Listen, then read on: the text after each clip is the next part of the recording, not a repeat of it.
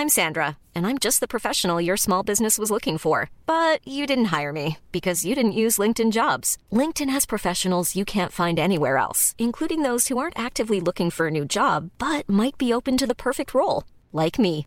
In a given month, over 70% of LinkedIn users don't visit other leading job sites. So if you're not looking on LinkedIn, you'll miss out on great candidates like Sandra. Start hiring professionals like a professional. Post your free job on linkedin.com/people today.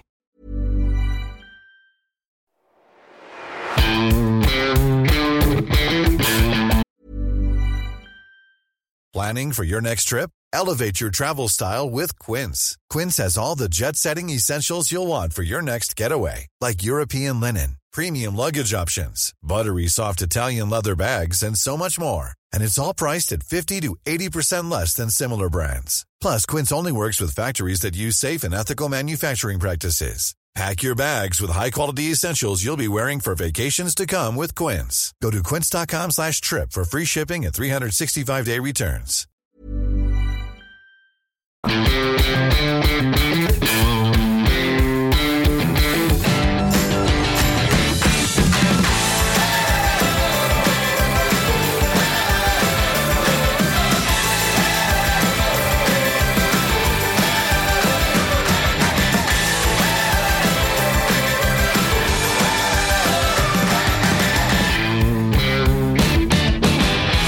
Hallo und herzlich willkommen zu einer neuen Folge des Finanzrocker Podcasts. Mein Name ist Daniel Kort und heute habe ich Saidi Sulilatu im Interview. Er ist Head of YouTube und Social Media bei Finanztipp und damit auch das Gesicht von Finanztipp auf dem YouTube-Kanal und bei Instagram. Im Interview sprechen wir über einen breiten Querschnitt durch ganz viele aktuelle Finanzthemen, die er auch in seinen Videos behandelt.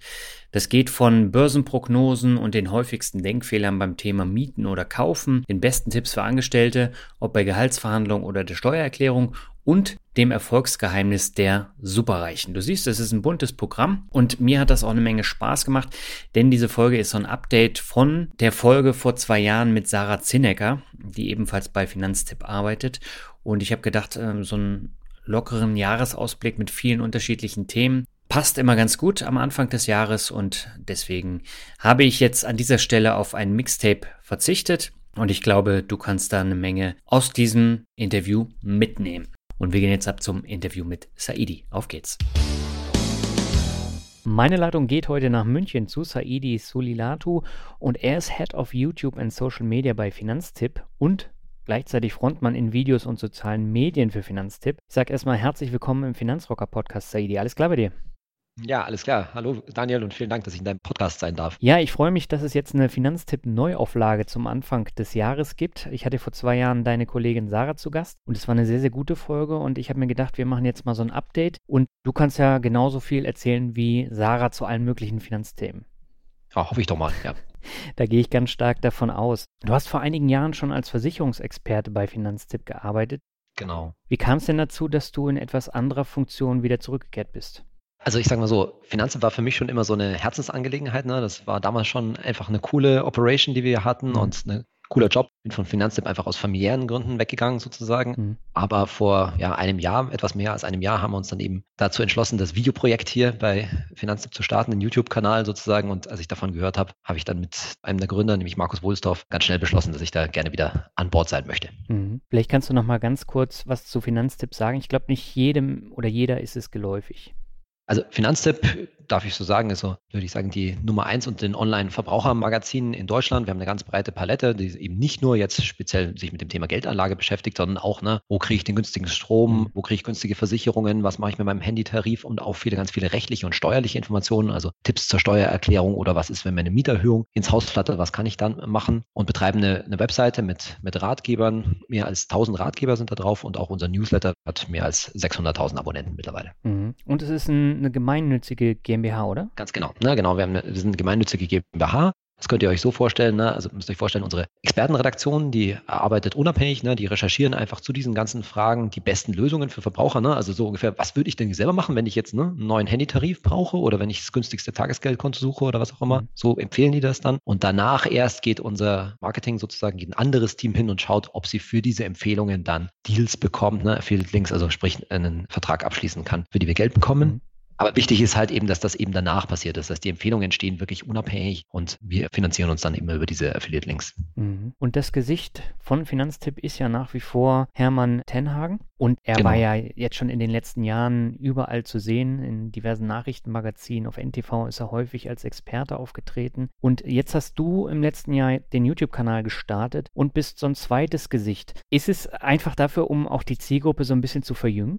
Ich würde sagen, das ist der Effekt davon. Mhm. Das war jetzt nicht unbedingt das Ziel davon, sondern im Wesentlichen war die Idee dabei, dass wir gesagt haben, na, wenn wir uns das anschauen, schwerpunktmäßig unsere Webseite, aber auch unser Newsletter, das wird sehr gut angenommen, aber wir kriegen schon viel mit, dass die Leute einfach zum Teil nur wirklich intensiv lesen, sondern auch einfach gerne schauen. Und es mhm. gibt ja, oder gab auch damals natürlich schon viele andere Finanzkanäle, aber wir haben gesagt, naja, wir haben schon ein bisschen anderen Ansatz sozusagen. Wir wollen gerne mit konkreten Empfehlungen arbeiten, mit ganz praktischen Tipps und wir haben auch eine ganz andere Brandweite. Und das würden wir gerne einfach mal auch in Bewegtbild, ne, also als Video bringen und haben uns deshalb dazu entschlossen, den YouTube-Kanal zu starten. Und ich würde sagen, nach zwölf Monaten kann ich sagen, hat auch wirklich funktioniert, weil es einfach nochmal was anderes ist, wenn du Sachen visuell aufbereitest und wenn du das jemand erzählt mhm. sozusagen, ne, als wenn du das lesen musst. Und letztendlich ne, muss halt der, der Köder da dem Fisch schmecken. Die einen sind sicherlich diejenigen, die ganz gerne mal was lesen und auch genau nachlesen und die anderen sagen, na, nee, ich gucke mir lieber ein Video dazu an. Mhm. Und Social Media machst du ja auch komplett. Da bist du ja auch das Gesicht gerade bei Instagram.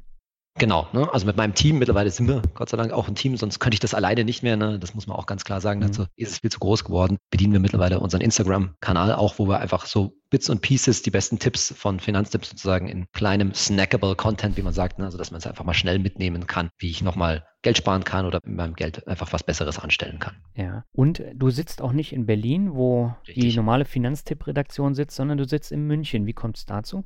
Genau, also Finanzamt, das muss man vielleicht dazu sagen, hat in München angefangen. Ne? Also das Finanzamt ist in München gegründet worden und wurde dann in Berlin sozusagen größer aufgebaut in dem Moment, als dann 2014 Hermann Tenhagen dazugestoßen ist sozusagen. Ja. Ich habe damals auch einen großen Teil aus Berlin heraus gearbeitet, mhm. aber jetzt sozusagen hat sich einfach nochmal vergrößert sozusagen und wir haben hier in München die zweite Niederlassung sozusagen neben, neben Berlin. Funktioniert aber gut. Also in Zeiten modernen Arbeitens ist es natürlich kein Problem, mit zwei Niederlassungen zu arbeiten und ich bin sehr intensiv auch mit der Redaktion immer im Austausch weil die liefern mir natürlich letztendlich auch den Hintergrund und den Content zu den Videos. Mhm. Jetzt ist es so, wir haben jetzt Anfang des Jahres, wenn die Folge erscheint und gerade jetzt seit Oktober gibt es in fast jedem Magazin, auf fast jeder Seite das Thema Crash. Und mhm. am Jahresanfang geht es ja häufig auch um Prognosen, wie das Jahr verläuft. Gibt es den Crash oder geht es so weiter wie jetzt 2019? Und da gibt es jetzt unterschiedliche Ansichten, also Anlegerweisen wie jetzt zum Beispiel Jens Erhard oder Henrik Leber. Die haben ganz andere Ansichten als jetzt ein Crash-Prophet wie Marc Friedrich. Aber trotzdem immer mehr sprechen von einer drohenden Rezession und kommenden Crash. Wie siehst du das persönlich? Wie sind deine Aussichten?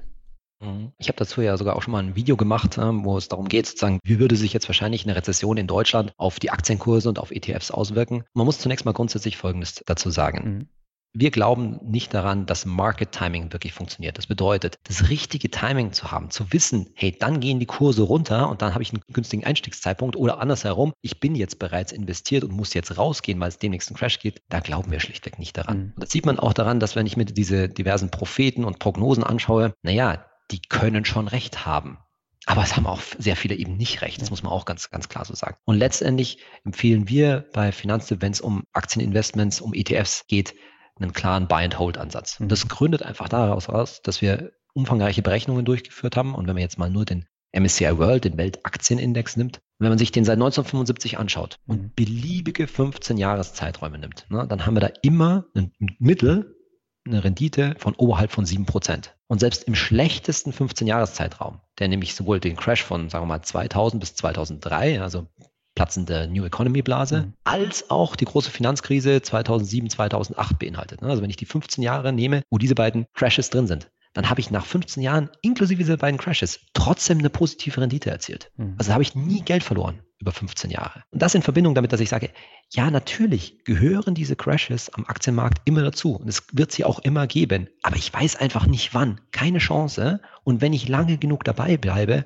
dann juckt mich das auch nicht groß. Oder kann ich sagen, dann ist die Wahrscheinlichkeit, dass ich eine höhere Rendite erziele, als was ich derzeit irgendwie auf einem Tagesgeldkonto erzielen kann, enorm groß. Mhm. Ne? So. Und deswegen sagen wir eigentlich, ja, kann schon sein, dass da mal was kommt, kann aber auch noch fünf Jahre dauern. Oder vielleicht kommt, naja, nicht nie was, aber es, vielleicht dauert es auch noch sehr lange. Weil die Crash-Vorhersagen, die gibt es nicht erst seit diesem Herbst. Die gibt es schon seit vielen Jahren. Ja. Ich nehme mal ein Beispiel, also ein anderer Name, den du jetzt nicht genannt hast, der auch immer wieder durch die Presse geistert, ist Markus Krall, mhm. der sicherlich, also Markus Krall ist kein Spinner, ne? der, der hat schon viel Insiderwissen sozusagen. Ja? Und der sagt ja, es gibt von einem durch die EZB und durch Mario Draghi eingeläutete Krise. Aber wenn ich mir das jetzt anschaue, jetzt, ich will gar nicht die Argumente bewerten, die mögen alle richtig sein, ne? aber wenn ich mir rein das Timing anschaue, also das Buch von Markus Krall, die Draghi-Geschichte, ist von 2017 und ich habe ein Interview mit ihm gelesen, das war aus dem März 2018, da sagt er, spätestens in zwei Jahren haben wir den Crash. Ja, jetzt haben wir 2020. Hm.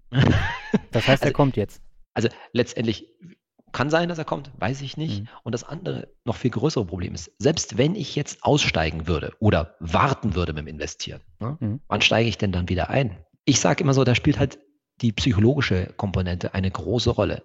Ich glaube, wir unterschätzen das alles, wie groß der Druck auf uns als Investoren oder potenzielle Investoren ist, was um uns herum passiert. Wenn ich so das in Videos sage, habe ich wahnsinnig viele Kommentare drunter. Ja, Crash ist doch super, das ist ein super Einstiegszeitpunkt. Ich investiere dann halt zu günstigen Kursen, günstigen Preisen. Mhm. Dann sage ich, hm, ja, aber wo weißt du denn eigentlich, wann der richtige Zeitpunkt ist? Ne? Weil dann, das sagt sich so leicht, kaufen, wenn die Kanonen donnern, ist ja so ein berühmter Spruch. Ja. Aber den Menschen möchte ich mal zeigen, der, jetzt sage ich mal als Beispiel, ja, im März 2009 ja, ungefähr Tiefpunkt der Krise, ja. der sich wirklich getraut hat, da die Masse seines Geldes in den Aktienmarkt und ETFs zu stecken. Die, die, kannst du an einer Hand abzählen, diese Investoren, ja. die das wirklich schaffen. Also den richtigen Einstiegszeitpunkt zu schaffen, so gut wie unmöglich. Hm. Das heißt aber, wenn ich jetzt in ETFs noch nicht investiert bin, macht es dann Sinn, jetzt noch reinzugehen? Ja, auf alle Fälle. Ne? Und zwar deshalb, weil ich, wenn ich mir sage, ich komme mit einer langfristigen Einstellung daher. Ne? Mhm. Wir sagen ja immer mindestens 15 Jahre Anlagehorizont und ich sehe ja ETFs als das Parademittel für die allermeisten Leute, damit eine, mit günstigen Kosten langfristig eine flexible Altersvorsorge mhm. aufzubauen. Und flexibel meine ich eine liquide Altersvorsorge, ne, die ich rauf und runter setzen kann, wo ich auch vorher mal ans Geld rankomme und so weiter. Mhm. Und wenn ich so langfristig orientiert bin, dann macht das auf alle Fälle Sinn. Die Frage ist eigentlich nur, wie ist meine persönliche Situation? Wenn ich jetzt auf einmal einen relativ großen Batzen Geld habe, ja, stecke ich den auf einmal rein oder gestreckt? dann mhm. sage ich natürlich, naja, wenn du damit rechnest, dass auf 15 Jahre gesehen der Aktienmarkt nach oben geht, dann macht es natürlich auch Sinn, auf einmal reinzugehen, ne? weil du es eh nicht vorhersehen kannst. Wenn du jetzt sagst, ich habe jetzt, was weiß ich, 10 oder 15.000 Euro, ich habe die Wahl, ich stecke sie einmal rein oder ich investiere, was weiß ich, zwölfmal 1000 Euro oder sowas in der Richtung. Ja? Mhm. Was weiß ich, ob in diesen zwölf, wenn du es auf zwölf Raten streckst, ob jetzt da sozusagen du günstige Einstiegszeitpunkte erwischt. Das ist reine Glückssache. Also kannst du es auch auf einmal reinstecken. Mhm. Psychologisch gesehen, und das ist wahrscheinlich das Wichtigere, ja, ist für die allermeisten Leute sicherlich ein ETF-Sparplan die beste Empfehlung. Ne? Ja. Einfach deshalb aus dem laufenden Einkommen regelmäßig was zu investieren. Nicht, weil das jetzt zwingend die höhere Rendite bringt, ja, sondern vielmehr deshalb, weil ich mich an diesen ETF-Sparplan schon gewöhnt habe. Ja, da geht halt monatlich dann meine, was auch immer, ja, ob jetzt 25 Euro, 100 Euro oder 500 Euro, spielt gar keine Rolle. Vom Konto weg auf den ETF. Und selbst wenn dann die Kanonen donnern, wenn dann der große Crash kommt, bin ich psychologisch so sehr gewöhnt an diesen ETF-Sparplan, mhm dass ich wahrscheinlich nicht so leicht verkaufen werde, dass ich nicht so leicht in Panik gerate und dann, gerade wenn mein Ding sagen wir mal 20, 30, 40 Prozent im Minus ist, gerade dann verkaufe, weil das ist ja ungefähr das Schlimmste, was ich machen kann. Mhm. Das heißt aber, man sollte jetzt nicht sicherheitshalber in Gold, Whisky oder Land umschichten. also jetzt kommt die Frage nach dem, nach dem berühmten Gold. Ich sage jetzt mal hauptsächlich was zu Gold, mhm. weil Whisky oder Ackerland oder Wald oder sowas, das sind dann schon ein bisschen spezielle Geschichten. Aber gehen wir mal auf die Goldthematik ein. Zunächst mal will ich nur ganz kurz sagen, ohne das jetzt näher auszuführen, ist, dass wir auch eine langfristige Studie zu Gold, und zwar zu Gold versus Aktien mhm. gemacht haben. Und da haben wir festgestellt, auf, ich lass mich jetzt gerade lügen, ich würde sagen, mindestens 40 Jahre zurückgerechnet, auch in die 70er Jahre rein, hat Gold langfristig eine deutlich niedrigere Rendite als Aktien gemacht. Punkt. Mhm. Ist auch leicht zu erklären, warum weil einfach die Komponente der regelmäßigen Erträge fehlt. Ne? Also auf Aktien kassierst du halt, sofern du den richtigen Titel ausgesucht hast oder es breit gestreut hast, kassierst du halt Dividenden und das wissen wir ja, glaube ich, alle. Na, die Dividenden tragen halt einen großen Anteil zur insgesamten Rendite von Aktien bei. Ne? Also mhm. irgendwie, wenn du sagst, langfristig Aktien irgendwas bei sieben Prozent, dann liegt die Dividendenrendite typischerweise irgendwo zwei, drei, wenn du es ganz gut hast, vier Prozent, sowas in Richtung. Mhm. Also ne, irgendwie so knapp unter der Hälfte, könnte man so ganz grob über den Daumen sagen. Und dieser Renditeanteil fehlte halt bei Gold. Ne? Du hast, Gold wirft halt keine langfristigen Erträge ab. Und deswegen bin ich auch übrigens immer ganz vorsichtig und gehe mir schon immer alle Alarmglocken ab. Wenn irgendein Verbraucher, irgendein Zuschauer mich fragt, hey, ich habe da ein Angebot gesehen, da Gold und da kriege ich laufend was ausgezahlt. Mhm. Da, das, da steckt irgendein Fehler dahinter, ne? weil Gold wirft halt langfristig nichts ab. Da, da, kannst du nicht langfristig einfach davon leben, außer du gehst an die Substanz ran. Mhm. Und das ist natürlich das Problem bei diesen ganzen Angeboten. Lange Rede, kurzer Sinn. Wie sehen wir Gold? Wir sehen Gold als etwas, wo wir sagen, wenn jemand sich einfach gegen eine schwere Wirtschaftskrise absichern will. Und mit schwere Wirtschaftskrise meine ich jetzt nicht irgendwie einen, in Anführungszeichen, normalen Börsencrash, sondern ne, eine richtig heftige Finanzkrise. Dann ist es schon okay, das mit ins Portfolio zu nehmen, aber wir sagen, typische alte Regel, ne, 10% in Gold. Mhm. Und zwar, auch ganz wichtig, in physisches Gold. Also ne, Münzen und Baren selber haben, ja, zu Hause Tresor oder Schließfach bei der Bank meinetwegen oder sowas in der Richtung. Warum? Weil ich mich ja gegen eine Wirtschaftskrise, gegen eine schwere, ja, eine schwere Krise absichern will. Und da will ich mir jetzt nicht auf irgendwelche komplizierten Finanzinstrumente wie ETCs oder sowas setzen, wo ich dann vielleicht hoffen muss, dass mir mein Gold, das irgendwo in einem Frankfurter Tresor oder sonst irgendwo rumliegt, mhm. wenn es denn da überhaupt rumliegt, ja, dass mir das dann geliefert wird. Da kann ich mich in so einer Situation, will ich mich nicht drauf verlassen wollen ja, sondern ich will ja eine Notfallreserve haben und die sollte ich tatsächlich bitteschön dann physisch in Münzen oder Barren auch haben. Hm. Aber was ist, wenn die Bank dich nicht mehr an dein Schließfach lässt? Ich glaube, wir müssen unterscheiden zwischen einer schweren Wirtschaftskrise hm. und, ich sage mal so ein bisschen, dem Ende des Rechtsstaats. Also, weil das geht ja schon so in Richtung ne, Enteignung und diese ganzen Geschichten. Also davon sind wir dann doch noch ein Stück weit weg. Also wenn wir jetzt darüber reden, es bricht alles zusammen so ein bisschen, ne, hm. dann bin ich eher auf der Seite, die sagen, naja, dann brauche ich bin ich aber mit Gold, hm, wogegen will ich mein Gold denn dann eintauschen? Ne? Also dann ist eher so die Frage, ob ich mir noch überhaupt noch was kaufen kann oder sowas in der mhm. Richtung. Ja, und dann bin ich wahrscheinlich theoretisch mit einem, ich sag jetzt mal, mit einem Bauernhof oder sowas, ja, Be besser beraten als mit einem Goldtresor oder sowas. Ja. Für die Leute, die der Bank misstrauen, ja, die sollten sich vielleicht dann wirklich ein Schließfach zu Hause irgendwo einbauen lassen und bitte auch eine gute Hausratversicherung dazu machen. Aber man muss schon nochmal unterscheiden. Ne? Irgendwie so die Abstufungen zwischen Börsencrash, das kann ich auch mit einem ETF etc. breit gestreut überstehen, schwere Wirtschaftskrise, Währungsreform und so weiter. Ja, da kann ich einen, einen Teil zumindest in Gold halten. Und wirklich, es geht irgendwie so alles vor die Hunde. Aber ich glaube, in so einer Phase, in so einer Situation haben wir auch ein bisschen andere Probleme, mhm. als um unsere Geldanlage, Altersvorsorge und sowas zu kümmern. Mhm. Wie siehst du in diesem Zusammenhang Bitcoin und Kryptowährung als Geldanlage? Ja, was soll ich sagen? Kritisch. Das ganze Thema Krypto ist natürlich eine total interessante Entwicklung. Ne? Also zu sagen, okay, hier werden Währungen etabliert, etablieren sich Zahlungsmittel, die unabhängig von der Zentralbank mhm. funktionieren. Ne? Aber der Punkt an der Sache ist natürlich, da ist noch eine Entwicklung da. Jetzt sagen die Bitcoin-Fans natürlich, nee, das gibt schon seit zehn Jahren, das hat sich durchgesetzt, na, das hat eine gewisse Historie und so weiter. Das sehen wir einfach nicht so. Weil es kann dir kein Mensch sagen, ob in fünf oder zehn Jahren sich A, die ganze Kryptogeschichte nicht wieder erledigt hat, ja, weil es hat sich ja dann doch nicht so wirklich durchgesetzt. Oder noch viel wichtiger, ob sich nicht vielleicht eine andere Kryptowährung durchgesetzt hat. Weil was man schon ganz klar sagen muss, Bitcoin ist heutzutage, naja, als Zahlungsmittel funktioniert das nicht wirklich. Es bezahlt ja letztendlich kaum jemand wirklich in Bitcoin. Es legen ein paar Leute als Geldanlage, als Wertanlage in Bitcoin an, das schon. Aber einen Wert als Zahlungsmittel, das kann man dem Bitcoin jetzt nicht wirklich in der breiten Masse irgendwie zusprechen. Ne? Dazu sind auch die Transaktionskosten leider zu hoch und so weiter. Will sagen, du weißt einfach aus heutiger Sicht nicht, A, ob sich und B, vor allen Dingen, welche Kryptowährung sich langfristig durchsetzen wird. Und damit ist schon eine nicht geringe Gefahr da, dass was heute mal gehypt wird, Bitcoin, in fünf, zehn, 15 Jahren, wie auch immer, ja, sagen wir mal vorsichtig, nicht mehr so viel mhm. wert ist wie heute. Oder vielleicht auch gar nichts mehr wert. Also als Geldanlage, als seriöse Empfehlung können wir da überhaupt nicht dazu raten. Klar, jetzt gibt es irgendwelche Spezialisten, die daran glauben und sagen, ja, okay, ich investiere irgendwie ein paar Prozent meines Geldes in Bitcoin. Sagen wir, ja, okay, kannst du schon machen, aber bitte einfach als Spekulation sehen, so würde ich es mal sagen, ja, der breiten Masse das seriös zu empfehlen. Nee, sorry Leute, das tun wir nicht. Mhm. Dann lass uns doch mal auf die typisch deutsche Geldanlage zu sprechen kommen, nämlich Immobilien. Da hast du ja auch Videos zu gemacht. Was sind denn so häufige Denkfehler, die die Deutschen haben bei der Frage kaufen oder mieten oder Immobilien allgemein?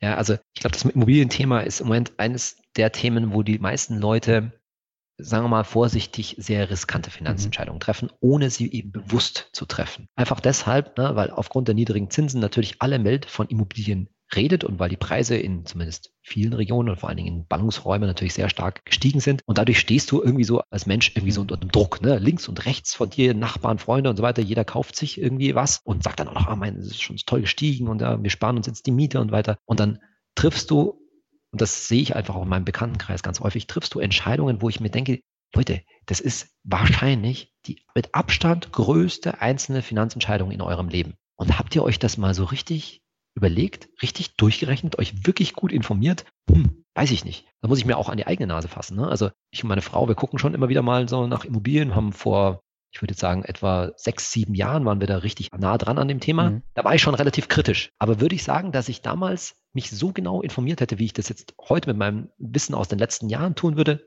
Nee, da war auch, glaube ich, noch relativ viel mhm. Unsicherheit da. Du hast gefragt nach typischen Denkfehlern, die, ja. was, was passiert. Also der gängigste ist natürlich so dieser berühmte Satz, ne? Miete ist rausgeschmissenes ja. Geld. Ne? Also das ist ja so das, das gängigste, dass man sagt, warum soll ich eigentlich Mieter meinen Vermieter zahlen? Das ist ja nur einfach weg das Geld und wenn ich Kredit abbezahle, dann ist es ja irgendwie für mich. Das ist zwar grundsätzlich richtig, aber der Satz schließt halt immer ein, dass, also der berücksichtigt halt eigentlich nicht die, die Alternativen. Also zum einen, was man ganz klar sehen muss, ist, ja, die Miete ist weg, aber was ist eigentlich mit meiner Kreditrate? Naja, da ist ein Teil auch weg. Thema Zinsen. Ganz klar. Ne? Auch wenn die heutzutage nicht mehr so ansatzweise so hoch sind wie vor mhm. anno dazu mal mehr, ist ein Teil einfach als Kosten für dieses Darlehen an die Bank genauso weg. Das ist auch nichts anderes als Miete.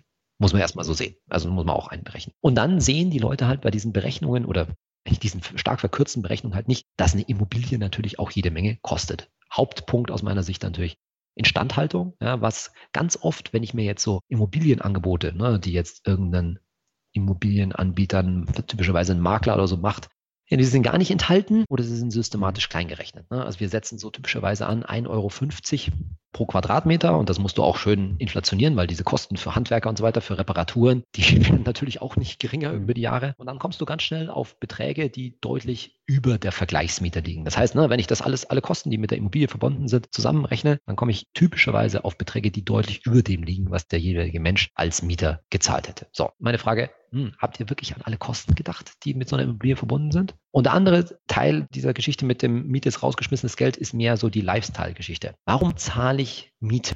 Naja, also ein wesentliches Argument für mich ist da, warum ich Miete zahle, ist, weil ich in meinem Leben ein Stück weit Flexibilität erhalten möchte. Mhm. Ne, weil ich noch nicht weiß, hey, wie geht es mit meinem Job weiter? Wo will ich irgendwie leben? Wie geht meine Familienplanung weiter? Ja, wenn wir mal Kinder bekommen, wie sieht es denn dann aus? Wie viel brauchen wir? Oder umgekehrt, was ist, wenn die Kinder irgendwann mal ausziehen? Brauchen wir da noch so viel Platz, wie wir heute haben? Und will ich das heute schon bezahlen und so weiter? Also ein Stück weit ist eine Miete auch Kosten oder könnte man auch sagen Investitionen in flexibler leben können. Wenn ich jetzt vor allen Dingen von ja. Wohneigentum spreche, wo ich ja schon ne, an den Ort jeweils ein Stück weit gebunden bin. Das Entscheidende ist eigentlich dabei, wenn ich mir den Vergleich mache, jetzt habe ich die Wahl, ich möchte mir, ich bleibe jetzt mal beim Beispiel Wohneigentum, ich möchte mir was kaufen, um da drin zu leben. Bedeutet ja, ich muss ein gewisses Eigenkapital mitbringen. Ne? Also geht ja nicht. Also da sind in aller Regel mal ein paar 10.000 Euro einfach nötig, um das, diese ganze Operation überhaupt aufzunehmen. Also ist doch die Frage, stecke ich jetzt diese 10.000 Euro in ne, ein Haus oder eine Wohnung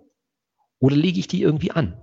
Mache ich damit irgendwas? Und das Hauptproblem aus meiner Sicht heutzutage bei vielen Leuten, die über Immobilien nachdenken, ist, dass sie halt einfach keine Alternativen sehen für die Geldanlage. Ja. Die sehen nur, es liegt auf meinem Girokonto rum oder auf dem Tagesgeldkonto kriege ich noch irgendwie 0,05, wenn sie ein schlechtes Tagesgeldkonto haben. Oder oh, mein Bausparer, ne, auch nicht so der, der Hit und so weiter. Also was mache ich damit? Gehe ich in Immobilien. Und da sagen wir, naja, es gibt natürlich schon eine Alternative. Und die Alternative lautet schwerpunktmäßig mhm. ETFs, und zwar Aktien-ETFs jetzt nicht 100 Prozent vielleicht. Es macht schon Sinn, einen gewissen Teil seines Geldes in Tagesgeld und ja auch Festgeld zum Teil noch zu haben. Aber ne, schwerpunktmäßig langfristig gesehen ETFs. Und wenn ich diese Alternative habe und da sage, ich kriege da eine vernünftige Rendite auch drauf auf mein ETF-Depot. Mhm. Wenn ich, wir haben das in, in unserem Video so gerechnet, sagen, okay, wir vergleichen eine, eine Wohnung, die ich mir kaufe, ja, damit, dass ich mein Geld zu fünf Prozent langfristig anlege. Also das war so die Rendite, Vergleichsrendite, die wir mhm. da mal angesetzt haben. Ne? Und sagen, okay, langfristig und vielleicht läuft der MSCI World jetzt nicht ganz so gut langfristig wie jetzt in der Vergangenheit. Also kassiere ich ein bisschen unterdurchschnittliche Rendite aus, dann werde ich nicht immer alles in ETFs haben. So, und dann bin ich schon bei Szenarien, wo ich oft relativ nah aneinander bin. Ja, das heißt, jetzt lass mit dem Haus irgendwas schiefgehen. Ja, irgendwie, da ist ein Mangel an der Bausubstanz oder die Immobilienentwicklung ist eben nicht so positiv in den nächsten Jahren, wie jetzt in den letzten Jahren. Ja, mhm. Dann sieht die Sache schon gleich ganz schnell anders aus. Also alles, was ich damit sagen will, ist, es ist eben kein No-Brainer. Ja, Miete ist rausgeschmissenes Geld, ist so ein Satz, der schnell hingeklatscht wird, wo die Leute sagen, na, ist doch klar, Eigentum ist immer besser. Hm. Nee, ist es nicht. Ne? Das ist eine Frage der individuellen Situation und natürlich eine Frage, die ganz schwer an dem Objekt hängt, an, in, das du, in das du investierst. Ja, und das Zwangssparen darfst du nicht vergessen. Ja, okay, richtig. Das ist natürlich völlig richtig. Das Zwangssparen führt natürlich dazu, dass Immobilienbesitzer regelmäßig mehr Geld auf der hohen Kante haben oder sagen wir mal saldiert ein höheres Vermögen haben, wenn man das jeweilige Immobilie mit einrechnet, als mhm. ein Mieter. Das liegt halt psychologisch daran gesehen, dass die Eigentümer typischerweise einfach viel disziplinierter sind und viel disziplinierter leben letztendlich auch, ja, wenn du halt mal ein paar hunderttausend Euro Kredit da im Nacken hast, mhm. ganz klar. Aber wenn ich jetzt natürlich, und das ist ja das, was wir auch bei Finanztipps sehr stark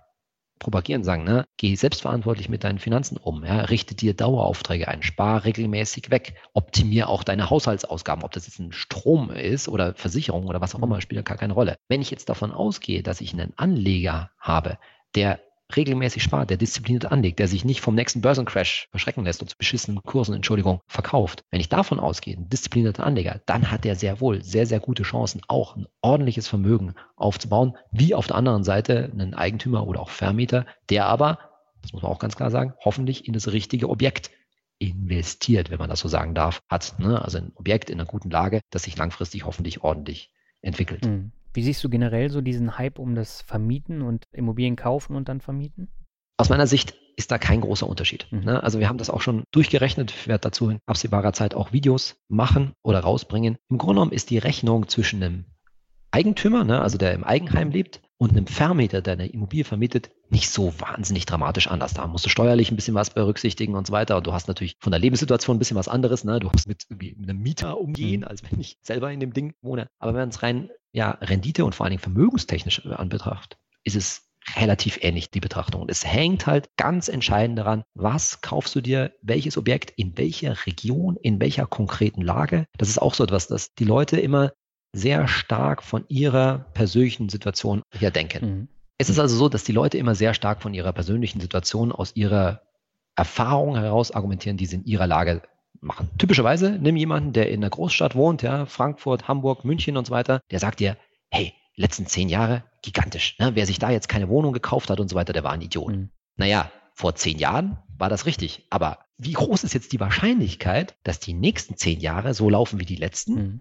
Was ist wahrscheinlicher? Dass die nächsten zehn Jahre irgendwie genauso laufen oder ist die Wahrscheinlichkeit höher, dass die irgendwie anders laufen? Das ist übrigens die gleiche Frage, die ich am Aktienmarkt äh, stellen darf und stellen will. Ne? So, also musst du dir die Frage stellen, kann es nicht sein, dass gerade in diesen mal, leicht angehitzten Immobiliensituationen in den Ballungszentren die Preise, naja, sagen wir mal, irgendwann mal auch stagnieren oder auch zurückkommen. Mhm. Besteht nicht die Möglichkeit? Ja. Wir sind da so, so psychologisch so geprägt aus der Erfahrung der letzten zehn Jahre, das ist am Aktienmarkt natürlich genau das Gleiche. Ne? Brauchen wir gar nicht reden. Dass man sich sagt, ja. Und dagegen, das muss man auch äh, halten, gibt es natürlich weite ländliche Regionen in Deutschland, ja, gerade in Ostdeutschland, ja, wo die Aussichten alles andere als gut sind, ne? wo auch die letzten Jahre die Immobilienpreise nicht so grandios sind, ne? wo man deutlich sieht, dass es eine Überalterung der Bevölkerung gibt, dass die Nachfrage zulässt, dass eine gewisse Verstädterung nach wie vor stattfindet und so weiter, wo man sagen muss, oh, da will ich schon sehr vorsichtig sein. Mhm. Also mit anderen Worten, die richtige Lage und natürlich auch das richtige Objekt in der richtigen Lage zu finden, ist halt gerade in Zeiten der Niedrigzinsphase, wo die Nachfrage so groß ist, echt schwer geworden. Ne? Und du hast halt mit einer Immobilie immer ein enormes Clusterrisiko. Ne? Also niemand, das ist jetzt ein bisschen überspitzt, ne? und ich bitte das zu verzeihen, aber den Gedanken will ich schon mal sagen. Ja. Niemand, der, sag ich mal, ne, 300.000, 500.000 Euro, ja, ja gar nicht mal hat, sondern sich zu, was weiß ich, 60, 80 Prozent von der Bank leiht, würde das in eine Aktie stecken. Das würde niemand machen. Aber die Leute kaufen, jetzt mal ein bisschen böse gesagt, ziemlich bedenkenlos für diesen Preis ein Objekt und hoffen darauf, dass sich das doch bitteschön so weiterentwickelt wie die letzten 10, 15, 20, 30 Jahre oder mhm. so weiter. Kann alles sein. Muss aber nicht sein. Und natürlich sind die Volatilitäten am Immobilienmarkt nicht ansatzweise so hoch wie am Aktienmarkt. Deswegen hinkt der Vergleich natürlich. Mhm. Aber ich muss schon bewusst dieses Risiko auch sehen, ne, dass ich quasi zu so einem kleinen, ja, kleinen Unternehmer geworden bin, der darauf setzt, dass die vier Wände, in denen ich entweder selber wohne oder in denen mein Mieter wohnt, auf Sicht von na, mindestens 10, eher 15, 20, 30 Jahren, irgend sowas in der Richtung, hoffentlich weiter gut entwickeln. Mhm. So. Und dieses Gefühl, dass da auch was schiefgehen kann, das sehe ich einfach bei so vielen Käufern nicht, ja, wo sie sich relativ bedenkenlos reinschützen, ohne das übrigens auch nur ansatzweise mal selber durchgerechnet zu haben. Mhm. Du hast jetzt vorher gesagt, dass man sich dann auch eine Kontenstruktur erstellen sollte, dass man sich das Geld wegüberweist. Ähnlich wie der Immobilienbesitzer, der dann tilgt, sollte man als Sparer das Geld dann wegüberweisen. Warum sollte man als Sparer das Geld auf mehreren Konten haben, bei unterschiedlichen Banken? Mhm. Ich glaube, der wichtigste Grund ist da einfach die eigene Psychologie mhm. und die eigene Gewohnheit im Alltag. Also ich sage mal ganz kurz, wie für mich die optimale Grundaufstellung aussieht. Mhm. Das heißt, ich sage immer, du brauchst in deinem finanziellen Leben, wenn du es möglichst einfach haben willst, ne, so simplify your financial life, wenn ich jetzt bei Tiki Küstenmacher mal kurz eine Anleihe machen darf, ja, ja. brauchst du genau vier Sachen und nichts anderes. Das ist ein Girokonto, obviously. Eine Kreditkarte, um die wirst du auch nicht rumkommen, wenn du irgendwie jemals das deutsche, die deutsche Grenze überquerst, wirst du mal eine Kreditkarte brauchen, ein Tagesgeldkonto als Rücklagenkonto und ein ETF-Depot. Mhm. So, reicht. Wenn mir jemand sagt, ich komme mit diesen vier Dingen durch mein komplettes Leben, ja, bis ich das zeitliche segne, alles gut. Alles andere, was du hast, ja, kannst du machen, brauchst du nicht machen. Und wenn du es einfach halten willst, ja, und dich nicht viel kümmern willst, dann hast du die vier Sachen. Ob du jetzt ein Haus zulegst oder einen Riester-Vertrag machst, eine betriebliche Altersvorsorge, kannst du alles machen, aber musst du nicht machen und wirst du wahrscheinlich, sehr wahrscheinlich auch nicht arm. Ne? Mhm. So, regelmäßiges Sparen, sage ich, okay, du hast diese vier Sachen, ne? Girokonto, Kreditkarte, Tagesgeldkonto und ETF. Und dann hast du zwei regelmäßige Zahlungsströme. Einmal vom Girokonto aufs Tagesgeldkonto, das mhm. ist so dein normales Sparen, und von deinem Girokonto auf deinen ETF, deinen ETF-Sparplan.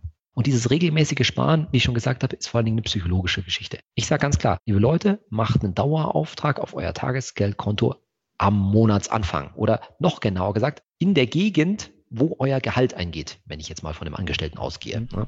also von eurem regelmäßigen Geldeingang. Warum? Weil es euch psychologisch total entlastet. Ihr habt das Sparen schon erledigt. Ne? Also mein Gehalt kommt rein und dann spare ich schon mal ordentlich was weg auf mein Tagesgeldkonto. Und dann kann ich doch quasi gerade zu Gewissens mir selbst gegenüber den Rest auf meinem Girokonto auch ausgeben. Klar, da geht dann ne, irgendwie Miete oder Kreditrate runter und Versicherungen und sonstiges und Strom und was weiß ich alles. Aber den Rest, jetzt mal ganz hart gesagt, den kann ich dann auch ausgeben. Mhm. Und ich muss nicht am Monatsende, wenn ich das eben nicht habe, wenn ich keinen Dauerauftrag habe, mir sagen, ach weißt du, oh, Mensch, jetzt wollte ich diesen Monat eigentlich was zurücklegen und ja, jetzt sind da mal irgendwie 200 Euro übrig geblieben auf dem Girokonto. Jetzt muss ich aber auch verzichten. Ne? Jetzt kann ich nicht nochmal einkaufen gehen und so weiter. Dagegen, wenn ich das schon von Anfang an vorneweg erledigt habe, ja, dann bin ich ne, leichteren Herzens, gehe ich durch die Welt, ich weiß, was ich noch ausgeben kann und stehe nicht mehr unter diesem Druck. Und gleichzeitig wächst der Spartopf, Tagesgeldkonto, ETF und so weiter. Und das fühlt sich einfach auch halt gut an, ja, weil ich, es fällt einfach so vielen Leuten meiner Ansicht nach das sind jetzt nicht nur schlecht verdienende Leute, mhm. sondern auch gut verdienende Leute, die, wo das Geld auf dem Girokonto einfach so weg ist. Ne? Da ist irgendwie so eine irre Flut an Abbuchungen, wenn sie mal aufs Konto schauen und wo sind das eigentlich hin? Mhm. Ja, und deswegen sage ich, räumt es zur Seite und jetzt kommt es eben am besten auf einen, zumindest mal auf ein Tagesgeldkonto bei einer anderen Bank. Ganz einfach psychologischer Trick. Warum? Schaue ich nicht so oft drauf. Ja, dagegen, wenn das Tagesgeldkonto so immer direkt eine Zeile im Online-Banking unter meinem Girokonto ist, dann ist halt die Versuchung, dass ich da mir mal kurz was zurücküberweise, schon recht hoch. Mhm. Dagegen, wenn es bei einer anderen Bank ist, naja, dann muss ich erstmal den Login, den weiß ich dann vielleicht schon gar nicht auswendig, dann muss ich erstmal suchen und ins andere Banking reingehen. Mit anderen da ist so eine, so eine Hemmschwelle da, ja, wie das ist sozusagen die moderne digitale Version von der alten guten Spardose, ne, vom Sparschwein. Mhm. Das zu zerhauen, ja, das ist halt so ein, Ja, da ist so ein Hemmschwelle, eine Hemmschwelle da. Und genauso ist es dann. Ne? Das ist ja mein Sparstrumpf, mein Tagesgeldkonto bei einer anderen Bank. Und da gehe ich nicht so leicht ran. Aber wichtig auch, ich kann. Ne? Weil wenn ich das Geld halt brauche, wenn die Waschmaschine kaputt geht, wenn eine große Autoreparatur ansteht oder wenn ich mich bewusst dafür entscheide, nee, ich möchte jetzt eine große Reise machen, ja, dann treffe ich diese Entscheidung aber bewusst und überwinde diese Hemmschwelle. Und kosten tut's ja nichts. Ne? Das mir mal kurz zurückzuüberweisen, ist ja letztendlich kein Problem. Nebeneffekt, es ist allermeistens so, dass sozusagen es bei einer anderen Bank bessere Zinsen aufs Tagesgeldkonto gibt, als bei der eigenen, wo ich jetzt gerade mein Girokonto habe. Hm. Ja, und die Kosten müssen sich natürlich tragen, wenn man so viele Konten hat. Ja, also in aller Regel, wenn du das geschickt anstellst, ne, kostet dich die reine Kontenführung mhm praktisch gar nichts. Ne? Also Girokonto sollte umsonst sein, Kreditkarte auch in allen meisten Fällen kostenlos, ne? außer ich mache irgendwie ganz spezielle Sachen damit. Tagesgeldkonto muss natürlich definitiv kostenlos sein. Mhm. Und ETF, die Depotführung, das Depot an sich, auch ganz klar, muss umsonst sein. Und dann geht es in Anführungszeichen nur noch darum, dass die Ordergebühren, also wenn ich ETFs kaufen und verkaufen will, halt möglichst niedrig sind. Auch da wieder das Gleiche. Man kann natürlich sein Depot bei seinem Girokonto mit dabei haben. Das ist auch bei diversen Direktbanken relativ günstig. Mhm.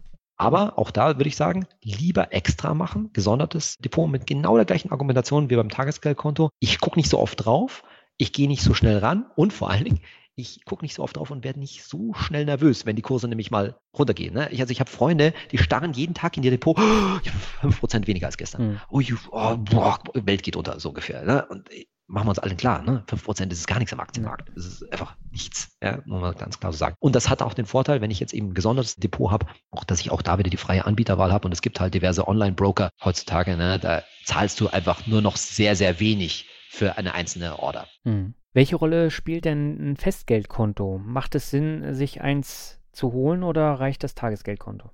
Also Festgeld ist, würde ich das sagen, für Leute, die ziemlich systematisch ihre Ausgaben planen. Ne? Mhm. Also oft wird ja Festgeld so, was soll denn das? Total unflexibel und bringt doch eh kaum noch was. Ja? Aber wenn man sich mal die Realität anschaut, dann ist es so, dass einfach wahnsinnig viel Liquidität irgendwo auf Girokonten und Tagesgeldkonten rumliegt. Ja. Ne? Das heißt, machen wir ein ganz konkretes Beispiel. Ich habe eine alte Karre die wird wahrscheinlich noch ein paar Jahre halten, aber ich weiß doch einfach, dass in spätestens drei Jahren, ja, muss da was Neues her. Und hoffentlich, Gott sei Dank, habe ich da schon eine gewisse Rücklage mhm. sozusagen dafür. Da wäre es doch irgendwie Quatsch, ja.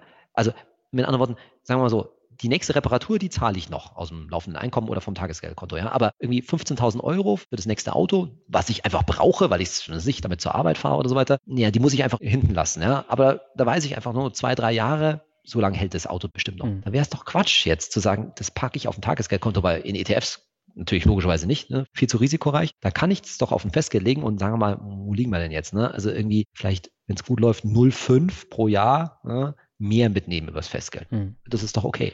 Also Geld, wo ich einfach schon weiß, ey, das brauche ich in ein paar Jahren mal relativ sicher, ja, vorher aber auch nicht. Da sagen wir halt einfach, ne, also Festgeld zwischen ein, zwei, maximal drei Jahre, also 36 Monate, mehr sollte man halt auch nicht gehen, ne? weil dann darüber hinaus das bringt es einfach nicht mehr, was ich dann an Zinsen kriege. Und vielleicht tun sich ja in der Zwischenzeit auch was auf. Was ich halt geschickt auch machen kann, ist, sagen wir mal, jetzt, ich habe eine größere Summe, bleiben wir mal bei den 15.000 Euro, mhm. wo ich nicht genau weiß, wann ich die brauche, dass ich mir eine Festgeldtreppe baue. Ja, also ich lege 5.000 Euro auf ein Jahr, 5.000 Euro auf zwei Jahre, 5.000 Euro auf drei Jahre an und dann wird halt jedes Jahr 5.000 Euro frei und ich kann dann immer jedes Jahr entscheiden, okay, lege ich die 5.000 Euro jetzt für 36 mhm. Monate wieder an oder mache ich was anderes damit, was sich gerade mir anbietet. Ne? Und dadurch habe ich jedes Jahr eine gewisse Liquidität frei. Wie gesagt, das Ganze ist so für Leute, die relativ systematisch mit ihrem Geld umgehen. Muss man jetzt eben nicht haben. Deswegen habe ich auch gesagt, Festgeld ist jetzt nicht bei meinen vier Basisbausteinen dabei, aber ist für viele Leute halt doch eine sinnvolle Erweiterung. Mhm. Wie siehst du diese Festgeldplattform gerade mit Ländern wie Bulgarien oder Rumänien?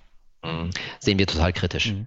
Und zwar einfach deshalb, auch da wieder das Thema, die Leute sich, glaube ich, manchmal nicht klar sind, was für ein Risiko sie eingehen, wo sie doch eine sichere Geldanlage suchen, ja. Ja, für die paar Prozentpunkte Nachkommastellen an zusätzlicher Rendite, an zusätzlichen Zinsen, die mhm. sie dafür bekommen. Würden wir überhaupt nicht empfehlen, wenn wir Tagesgeldkonten, Festgeldkonten empfehlen, geht die Sicherheit der Bank total vor. Und das bedeutet zwei Sachen. Zum einen muss die Bank eine hervorragende Bonität haben mhm. und dann aber auch ganz wichtig, das jeweilige Land eine hervorragende Bonität haben. Weil im Zweifelsfall, wenn die Bank über den Jordan wandert, ja, dann kann ich sozusagen quasi nur hoffen, dass die jeweilige Einlagensicherung anspringt und am Ende muss halt der jeweilige Staat dafür gerade stehen. Das haben wir ja auch in der Nachfolge der letzten Finanzkrise gesehen, wie wichtig da die staatlichen Garantien sind. Und deswegen empfehlen wir mhm. eben auch nur Konten in Ländern, ja, sagen wir mal, im, muss man fast schon sagen, im Kern Europa, ne? also typischerweise Deutschland, natürlich Frankreich, Holland, ne? die einfach hervorragende Bonitäten aufweisen, wo ich dann weiß, mein Geld ist sicher. Muss nicht immer eine deutsche Bank sein. Ne? Es gibt auch gerade gute Angebote, mhm. gerade aus Holland zum Beispiel. Aber da geht es jetzt nicht darum, sozusagen beim Tagesgeld oder Festgeld irgendwie nochmal 0,2, 0,3 hinten raus zu kitzeln, das bringt dann doch nicht im Vergleich zu dem zusätzlichen Risiko, das ich eingebe. Das soll ja mein sicherer Anteil an der Geldanlage sein. Das Risiko, das gehe ich in Anführungszeichen beim ETF ein. Ja, aber bitte Tagesgeld, Festgeld nie. Ne? Da muss schon solide sicher sein. Das ist genau meine Meinung. Aber du kannst zum Beispiel auch in Norwegen und Schweden anlegen. Das ist vom Länderrisiko genau, ja auch genau, richtig, ja, überschaubar. Würde ich absolut auch so sehen. Genau. Du hast das Thema Kreditkarten eben schon angesprochen und da hast du auch ein Video zu gemacht, was ich sehr interessant fand und da ging es um Fallstricke bei Kreditkarten. Das sind so Sachen, die viele gar nicht auf dem Schirm haben. Welche Fallstricke ja, genau. gibt es denn bei Kreditkarten? Also das Lustige ist, ne, also gehört ja definitiv zu meinen vier Grundbausteinen, ne, nochmal äh, Girokonto, Kreditkarte, Tagesgeld und ETF dazu. Mhm. Und viele Leute sind sich, jeder hat eine Kreditkarte, also so gut wie jeder hat eine Kreditkarte. Und die wenigsten machen sich klar, was für ein komplexes Produkt das eigentlich mhm. ist. Ne? Wie ja. viele Bedingungen und was sich alles da anhängt. Und ich sag's mal aus meiner Perspektive, mir fällt es manchmal auch schwer, mir bei meiner Kreditkarte zu merken, okay, wie war das jetzt? Also innerhalb der EU, da ist Abheben kostenlos, aber außerhalb der EU, also ne? so dieser ganze Geschichte. Mhm. Da sind wir schon beim ersten Fallstrick. Wann ist eigentlich Abheben bzw. bezahlen mit meiner Kreditkarte, wann ist es kostenlos und wann kostet es was? Weil ich habe ja irgendwie damals nur in der Werbung von meiner Bank oder überhaupt in der Internetwerbung gesehen, ja, kostenlose Kreditkarte. Ja, super, mache ich passt. Ja, oder habe ich mir so gemerkt, ja, meine Kreditkarte ist kostenlos. Mhm. Okay, also ich zahle vielleicht keine Grundgebühr, das weiß ich vielleicht noch, ja, aber jetzt benutze ich die irgendwie, sobald ich deutschen Landesgrenzen überschreite. Und das ist ja so auch der typische Einsatzort, ehrlich gesagt, mittlerweile für genau. Kreditkarten. So, dann geht schon los. Wie ist das jetzt? Reicht schon, wenn ich außerhalb von Deutschland bin oder muss ich die Eurozone verlassen? Oder die EU? oder, ne, also boah, geht schon, äh, geht schon mal los. Ne? Und dann, wie ist es? Ist jetzt Abheben kostenlos oder bezahlen? Oder andersrum, ist bezahlen kostenlos und Abheben kostet was? Boah. Zeig mir zehn Kreditkartenbesitzer und ich sage dir, hm, also mindestens mehr als die Mehrheit weiß es nicht von ihrer eigenen Kreditkarte. Dann nächstes Thema mhm. Fremdwährungsgebühr. Ne? Also besonders schön, ich bin dann irgendwo ne, außerhalb der Eurozone, und da müssen wir ja nicht wahnsinnig, jetzt müssen wir nicht, nicht gleich nach USA gehen oder nach Indonesien, sondern reicht ja schon, was ich, Dänemark, Kroatien Schweden. zum Beispiel, ja, nur Dänemark, ja. genau, danke, ja. Fremdwährungsgebühr. Mhm. Wie viel ist das? Wie viel zahle ich da? Ne? Und äh, genau, also das ist halt die Frage. Wenn ich jetzt zum Beispiel typischerweise in Urlaub bin, wenn jetzt ich jetzt eine Kreditkarte habe, bei der Abheben kostenlos ist, ja, aber bezahlen was kostet, dann macht es natürlich Sinn, im Urlaub sehr viel mehr auf Bargeld zu setzen. Mhm. Ne? Dann hebe ich halt einmal wahrscheinlich in aller Regel einen größeren Betrag ab, sofern ich mich im Urlaub damit noch wohlfühle, ja, und bezahle halt relativ viel bar weil ich ja eben vermeiden will, die Fremdwährungsgebühr zu bezahlen, wenn ich mit der Kreditkarte bezahlen muss. Aber das sind alles so Sachen, hm, da frag mal die Leute, ob sie das wirklich von ihrer Karte noch so mhm. wissen. Jetzt sind wir schon beim Thema Abheben. Ne? Wieder außerhalb der EU. Ich stehe am Cash-Automaten, am ATM und dann fragt er mich, ja, soll das in Euro umgerechnet werden oder soll ich in lokaler Währung zahlen? Das ist ehrlich gesagt einer von meinen Lieblingsfinanztipps, weil das weiß auch keiner und ich muss mich selber wieder an die eigene Nase fassen. Ich muss auch im Urlaub immer erst nachdenken. Moment, wie war das jetzt mhm. nochmal? Kann man mal einen Quiz draus machen, wer weiß es. Ich sollte immer in lokaler Währung abheben. Warum? Weil ich dann einen Wechselkurs bekomme, der mir die Kreditkartenfirma, also sprich Visa oder Mastercard bietet. Und dieser Kurs ist in aller Regel sehr viel besser als die Alternative. Wenn ich nämlich auf in Euro abheben oder in Euro umrechnen drücke, dann berechnet der ATM selber, der Geldautomat und damit die Bank, die dahinter steht, also die lokale Bank, berechnet den Wechselkurs. Mhm. Und der ist in aller Regel deutlich schlechter als der, den ich von Visa oder Mastercard bekomme. Also immer lokale Währung zum Beispiel drücken. Ja, es gibt ja mittlerweile auch so Möglichkeiten, dass man so Kreditkarten von Transferwise hat oder von Curve, wo man dann eben diese Auslandsgebühren häufig dann nicht hat. Ja, total sinnvoll und ich muss halt mir die Kreditkarte zulegen, die zu meiner Verwendung passt. Wichtig ist halt, was deckt die dann alles ab? Da hat die andere Fallstrecke. Mach ich mal ein Beispiel. Es gibt ja grundsätzlich drei Arten von Kreditkarten, mhm. auch sowas, was den Leuten gar nicht klar ist. Ne? Es gibt Charge-Karten, es gibt Debitkarten und in Anführungszeichen echte Kreditkarten, auch Revolving Cards genannt. Mhm. Ich mache es mal kurz.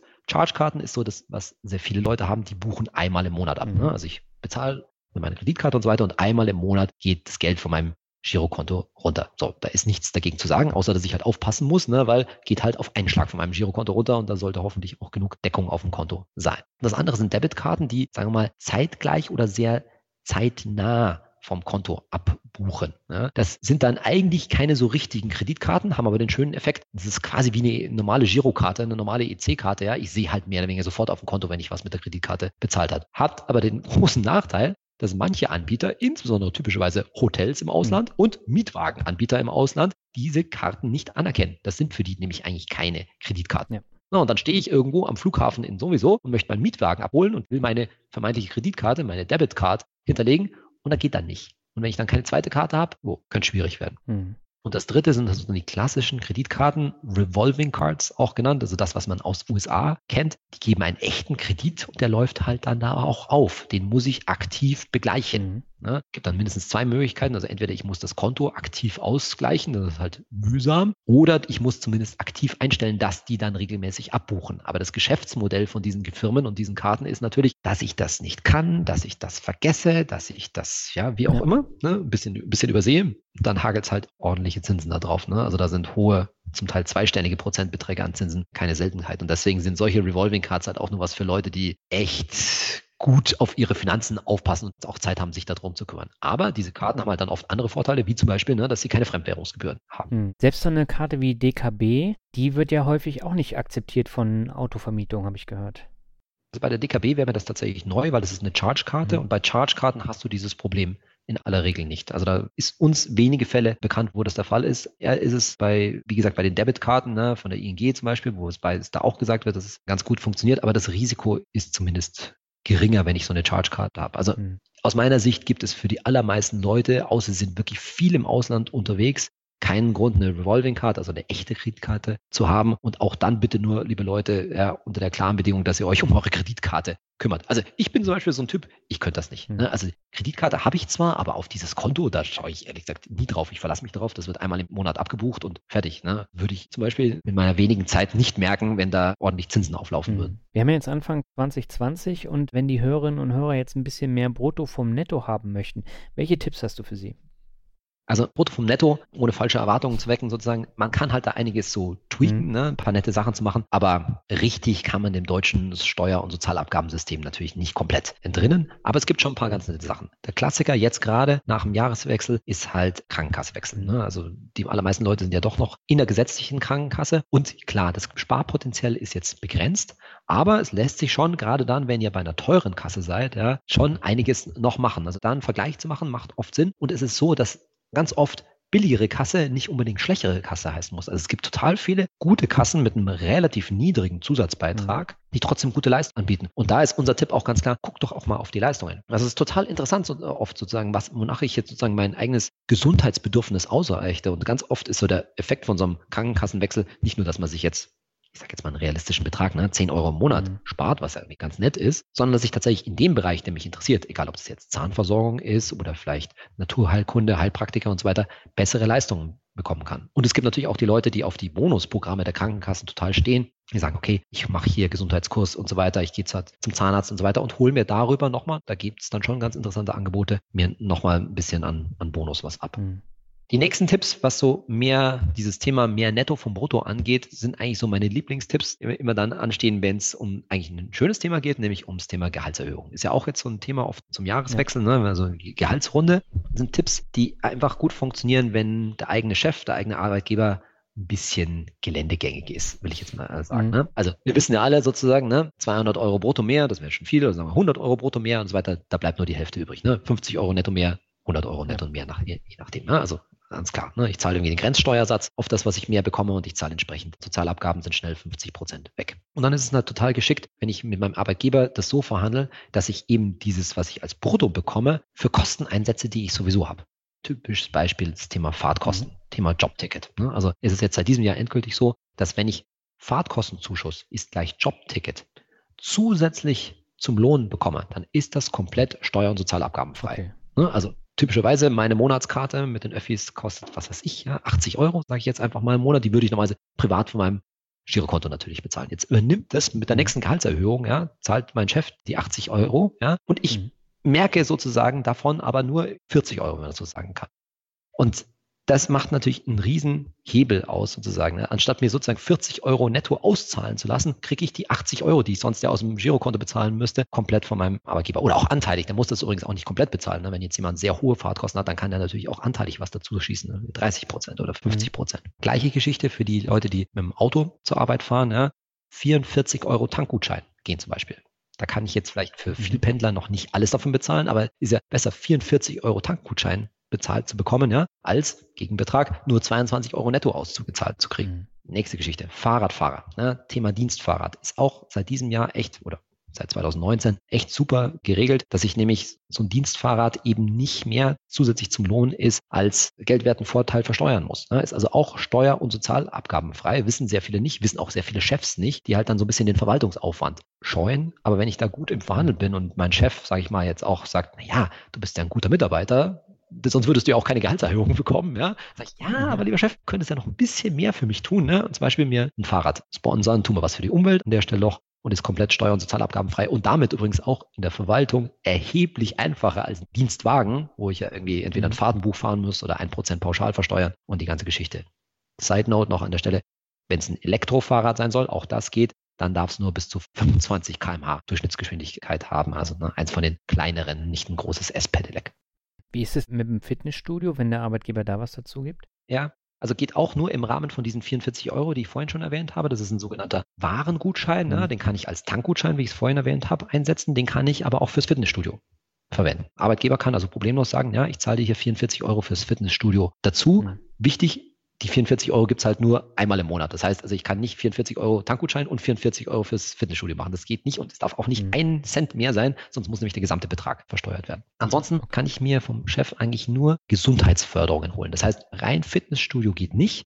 Aber wenn ich jetzt, sage ich mal, einen Rückenkurs, ein Rückentraining mache, ne, mit einem richtig mit einem mhm. Coach, ne, der hat dann auch mit schönen Übungsleiterschein oder irgendwie eine Zulassung dafür und so weiter, sowas kann ich mir vom Chef zahlen lassen. Oder Massagen.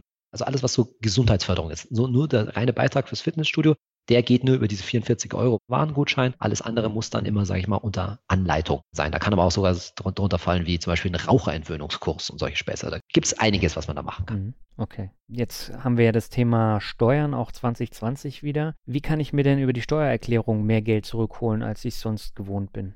Der allerbeste Tipp ist, mach mal überhaupt eine. Ne? Es, ja. es, es, hört sich so, so banal an, ne? aber es gibt keine gesicherten Zahlen, aber wir wissen, dass Millionen Deutsche jedes Jahr einfach dem Staat Steuern schenken, weil sie keine Steuererklärung machen. Mhm. Der Deal ist ja folgender. Also entweder ich bin zur Steuererklärung Abgabe verpflichtet, weil ich selbstständig bin oder weil ich Steuerklasse 3 habe. Na, dann muss ich ja sowieso eine machen. Mhm. Aber typischer Fall, ich bin Steuerklasse 1 oder ich bin Steuerklasse 4 und muss nicht abgeben. Der Witz ist aber der, wie ich immer sage, wenn du nicht abgeben musst, erst dann recht solltest du eine machen. Mhm. Und zwar warum? Weil bei den Leuten sozusagen so von außen drauf geschaut, die keine machen müssen, da vermutet das Finanzamt, da vermutet der Staat sozusagen, ah, da ist die Wahrscheinlichkeit höher, dass ich als Staat was zahlen muss. Also fordere ich die nicht auf. Mhm. Ja, und dann okay. ist sozusagen gerade blöd, wenn die Wahrscheinlichkeit eh schon hoch ist, ja, dass, dass ich was zurückbekomme, dann sollte man es halt machen. Und, aber das Finanzamt fordert einem natürlich nicht auf. Also das Finanzamt steht sich jetzt nicht hin, so, äh, dem schulden wir noch Steuerrückzahlung, ja, den sollten wir mal dran erinnern. Nee, machen sie nicht. Ne, mhm. Ne, muss man ganz klar so sagen. Also nochmal, erst recht, wenn du keine machen musst, dann solltest du eine machen. Ne? Da gibt es ja die berühmten Statistiken, so im Durchschnitt beträgt die durchschnittliche Steuererstattung irgendwas um die 1000 Euro, ja, wer, wer eine mhm. Steuererklärung macht. So, die Tipps für die Steuererklärung, die ändern sich natürlich jedes Jahr ein bisschen, aber die Grundsachen bleiben immer gleichen. Ne? Also die diversen Posten, ich nenne einfach mal ein paar Sachen, die ich da so angeben kann. Irgendwelche Arbeitsmittel, typischerweise. Ne? Ich habe mir einen Laptop oder ein Handy gekauft, das ich zumindest teilweise beruflich nutze. Ne? Dann kann ich einen gewissen beruflichen Anteil da ansetzen. Ich kann als Mieter meine Nebenkostenabrechnung da angeben ne? und diverse Ausgaben für, was weiß ich, Schornsteinfeger, Heizungswartung und so weiter da ansetzen. Ich habe einen Umzug gemacht. Und dieser Umzug führt dazu, dass sich mein Arbeitsweg verringert. Und zwar typischerweise um mindestens 30 Minuten. Also ich bin eine halbe Stunde sozusagen näher an meine Arbeit gezogen. Dann kann ich Umzugskosten Geld machen. Achtung, es gilt immer das Gleiche. Ich brauche natürlich eine Rechnung. Also die Frage kriege ich auch zuhauf, weil ja, also Sachen so ein bisschen unter der Hand gelaufen, ne? sprich schwarz und so weiter. Nee, kann ich natürlich nicht von der Steuer absetzen. Ne? ist klar, also ich brauche natürlich eine ordentliche Rechnung mit Mehrwertsteuer, die sollte ich auch bitte überwiesen haben, ja, damit ich das auch auf dem Konto nachvollziehen kann. Ja. Kinderbetreuungskosten mhm. kann ich ansetzen. Mein Riester, wenn ich schon einen Riester habe jetzt, ne, Riester Pro und Contra mal hin, aber wenn ich einen Riester habe, dann soll ich den gefälligst auch bitte schon bei der Steuer angeben. Wenn ich in der Kirche bin, Kirchensteuer kann ich unbegrenzter Höhe ansetzen und natürlich vor allen Dingen die Fahrtkosten. Ne? Also allein schon ganz gut wieder so, ich liebe immer so Daumenregeln. Wenn mein einfacher Fahrtweg 15 Kilometer und mehr beträgt, allein nur dafür lohnt sich eine Steuererklärung. Ja, also wenn ich, wenn ich 15 Kilometer von meiner Arbeit weg äh, wohne und noch weiter, wenn mir das alles zu doof ist, dann mache ich eine Steuererklärung und gebe nur die Fahrtkosten ein und hat sich schon gelohnt. Punkt. Hm. Ja, ich glaube, dass viele Leute von der Denke her bei der Steuererklärung äh, so die Denke haben, oh, ich habe keinen Bock auf diese Formulare und ich kenne mich damit auch nicht so aus und wo habe ich jetzt die Rechnung für meinen letzten Laptop noch und wo ist die Nebenkostenabrechnung oder was weiß ich alles und so und setzen sich quasi so ein bisschen selbst unter Druck. Ja, dass man halt irgendwie so eine vollständige Steuererklärung abgeben muss, ne? dass man irgendwie alles angeben muss. Aber das stimmt ja gar nicht. Wenn ich eine freiwillige Steuererklärung mache, Entschuldigung, nee, hat nichts mit freiwilliger Steuererklärung zu tun. Wenn ich meine Kosten einfach angebe, dann zwingt mich kein Mensch auf der Welt zu sagen, ich muss alle Kosten angeben. Ich gebe halt mal die dicken Sachen an, ja? also mindestens mal Fahrtkosten und vielleicht Kinderbetreuung, das ist in der Regel auch relativ teuer. Aber wenn ich jetzt die eine Handwerkerrechnung nicht mehr finde oder Beleg von meinem letzten Handy, zwar ein bisschen ärgerlich, aber nicht deswegen nicht eine Steuererklärung machen. Also ich glaube echt, so oft höre ich das von Bekannten so, oh, da muss ich ja erstmal meine ganzen Unterlagen ordnen und so weiter. Bevor du es nicht machst, ne, dann gib mal wenigstens die Sachen ein, die du so quasi aus dem Gedächtnis weißt, ja, also wie weit dein Fahrtweg ist, das googelst du mal schnell und hast du wenigstens mal gemacht. Punkt. Ne? Also mhm. nicht unter Druck setzen. Wir sagen natürlich, am besten machst du es noch mit einer Steuersoftware, also nicht mit Elster, sondern kauf dir mal für 15 oder 20 Euro irgendwie eine vernünftige Steuersoftware, weil die erinnert dich nämlich dann an die Sachen. Die fragt dich dann, hast du nicht zufällig einen Laptop gekauft? Hast du nicht zufällig das und das und das? Und dann fällt dir vielleicht nochmal was ein, was dir nochmal ein paar, eine ordentliche Steuerrückzahlung bringt. Ja, also gerade diese Programme, die sind mittlerweile so einfach und selbsterklärend, genau. das geht dann ruckzuck. Also ich habe damals immer eine Stunde gebraucht. Jetzt habe ich viel zu viel durch die Selbstständigkeit und deswegen habe ich da auch einen Steuerberater. Aber generell ist diese Software immer super einfach. Genau, also ich, ich kenne auch viele Selbstständige, die es, also sagen wir mal, die jetzt keine größeren riesigen Einnahmen haben, die es selber auch mit einer Steuersoftware machen. Mhm. Aber für den normalen durchschnittlichen Arbeitnehmer also ja, man kann schon zum Steuerberater gehen, aber brauchst du eigentlich nicht. Ne? Du musst dich einmal ein bisschen mit so einem Steuerprogramm auseinandersetzen. Und dann hast du ja eh den Vorteil, du machst das einmal und dann kannst du die Daten von Jahr zu Jahr mitnehmen und halt vielleicht abändern, was sich ein bisschen geändert hat. Aber der Aufwand wird sozusagen von Jahr zu Jahr dann geringer oder ist halt einmal am Anfang ein bisschen höher und danach hast du es schnell gemacht. Hm. Eins meiner Lieblingsvideos von euch ist, was wir von den Superreichen lernen können. Da gibt es ja auch diverse Bücher zu. Aber was sind denn die wichtigsten Erkenntnisse, die du persönlich auch umsetzt? Der Punkt ist der, dass die Superreichen auch nur mit Wasser kochen. Das ist eigentlich das Schöne, ne, sozusagen. Also das muss man ja. einfach ganz klar, ganz klar so sagen. Da gibt es nicht die Geheimformel, wie ich jetzt reich werde und so weiter. Aber wenn man es gerade mit dem durchschnittlichen Deutschen vergleicht, ja, ist es halt doch sehr lehrsam und sehr heilsam. Also was haben wir gemacht? Wir haben uns letztendlich so Statistiken von Family Offices angeguckt. Ne? Was sind Family Offices? Das mhm. sind eigentlich nichts anderes als Vermögensverwaltungen von wirklich reichen Leuten, ne? also von Multimillionären und sogar bisher auf zu Milliardären. Und da gibt es mhm. also von UBS und Camden Wealth Report heißt das, so Statistiken, wie eigentlich Superreiche ihr Geld angelegt haben. Und dann kannst du wahnsinnig viel lesen und die haben natürlich auch oft sehr breites Vermögen gestreut, ne, über Private Equity und dann Investitionen in diverse Immobilien und so weiter. Aber was ganz frappierend ist, wenn man es mal kurz runterbricht, diese Superreichen bei den Family Offices 2018 hatten zum einen in ihrem ganzen Portfolio 50 Prozent an Unternehmensbeteiligungen. Ob jetzt Aktien sozusagen, ne, also Public sozusagen, oder irgendwie Private Equity. Aber das muss man mal kurz festhalten. Die setzen zu 50 Prozent im Durchschnitt auf die Wertentwicklung und die Wertschöpfung von Unternehmen. Mhm. Und wenn ich dann noch den Rest der Property, also insbesondere Real Estate, also Immobilien, die sie haben, irgendwelche Liegenschaften und vielleicht noch so Sachen wie Gemälde und Geschichte nehmen, dann komme ich auf 77 Prozent Realwerte. Heißt also, mhm. ne, irgendwie 23 Prozent des Geldes liegt in irgendwelchen Geldwerten bei den Superreichen, also ob das jetzt Cash ist oder irgendwelchen Anleihen und so weiter, ja, oder festverzinslich meinetwegen auch. Aber 77 Prozent sind in Realwerten und von diesen 77 oder insgesamt dann halt eben 50 Prozent in Unternehmen. Und dagegen, wenn ich mir das mhm. Privatvermögen der Deutschen anschaue, ja, da gibt es immer unterschiedliche Berechnungen, aber irgendwo Größenordnung, wenn ich über das Geldvermögen wirklich angucke, sind es 84 Prozent Nominalwerte. Jetzt kann man da noch Immobilien reinrechnen oder rausrechnen, aber ja. ganz klar ist es sozusagen, wir Deutschen stehen auf ich will jetzt nicht sagen auf Bargeld, ne, aber auf Euros, so muss man es mal sagen, ja? also mhm. die irgendwo liegen, die irgendwie in Nominalwerten verzinslich in aller Regel irgendwie angelegt sind. Das können auch ganz oft Versicherungsansprüche sein, ne? das macht einen sehr großen Anteil mhm. daraus, Pensionskassen und so weiter, oder eben die ungeheure bekannte Menge an Liquidität, die irgendwo auf Sparbüchern, Bausparverträgen, Tagesgeldkonten etc. irgendwie rumliegt. Und wenn man sich diese Diskrepanz anschaut, ne, also 77 Prozent Realwerte bei den Superreichen, 84 Prozent grob Nominalwerte bei den Deutschen, dann wird halt ganz klar, es ist, wie ich gesagt habe, die kochen auch noch mit Wasser, aber sie haben halt eines verstanden, dass die Wertschöpfung, dass das Geld nur da mehr wird, wo auch wirklich Wert geschöpft wird. Und das ist halt zu großen Teilen in Aktivposten ja, und damit in der Wirtschaft halt einfach. Hm. Das hat natürlich zu ganz großen Teilen mit der Biografie dieser Superreichen dazu tun, ne? weil die allermeisten von denen sind Unternehmer. Muss man ganz klar sagen. Die sind entweder haben ein Unternehmen aufgebaut oder haben ein Unternehmen geerbt ja. in irgendeiner Form. Also die wenigsten davon haben jetzt irgendwie einen riesen Immobilienbestand geerbt und selbst dann bist du ja auch irgendwo Unternehmer, ne? wenn du sehr viel Immobilien hast. Und das heißt, diese Leute haben irgendwie mit der, ich will schon fast sagen, mit der Muttermilch aufgesaugt, ja, dass Unternehmen langfristig betrachtet ja, wichtig sind für den Vermögensaufbau, wichtig sind für die Wertschöpfung und vor allen Dingen auch letztendlich eine Absicherung gegen Inflation darstellen. Ne? Weil was sind denn Realwerte? Ein Realwert ist ja nichts anderes als irgendeine Art von Gegenstand, sage ich jetzt mal, ne? irgendwie eine Art Objekt, mhm. wenn du so eine Firma als Objekt bezeichnen willst, für das jemand bereit ist, einen Preis zu bezahlen. Und wenn du es jetzt ne, über alle Assetklassen, was sich alles völlig durchschnittlich nimmst, sagst, jetzt haben wir hohe Inflation, naja, dann kann ich doch irgendwie davon erwarten, dass im Durchschnitt zumindest der Preis, was jemand für diesen Gegenstand, für diesen Realwert bereit ist zu zahlen, auch mitsteigt.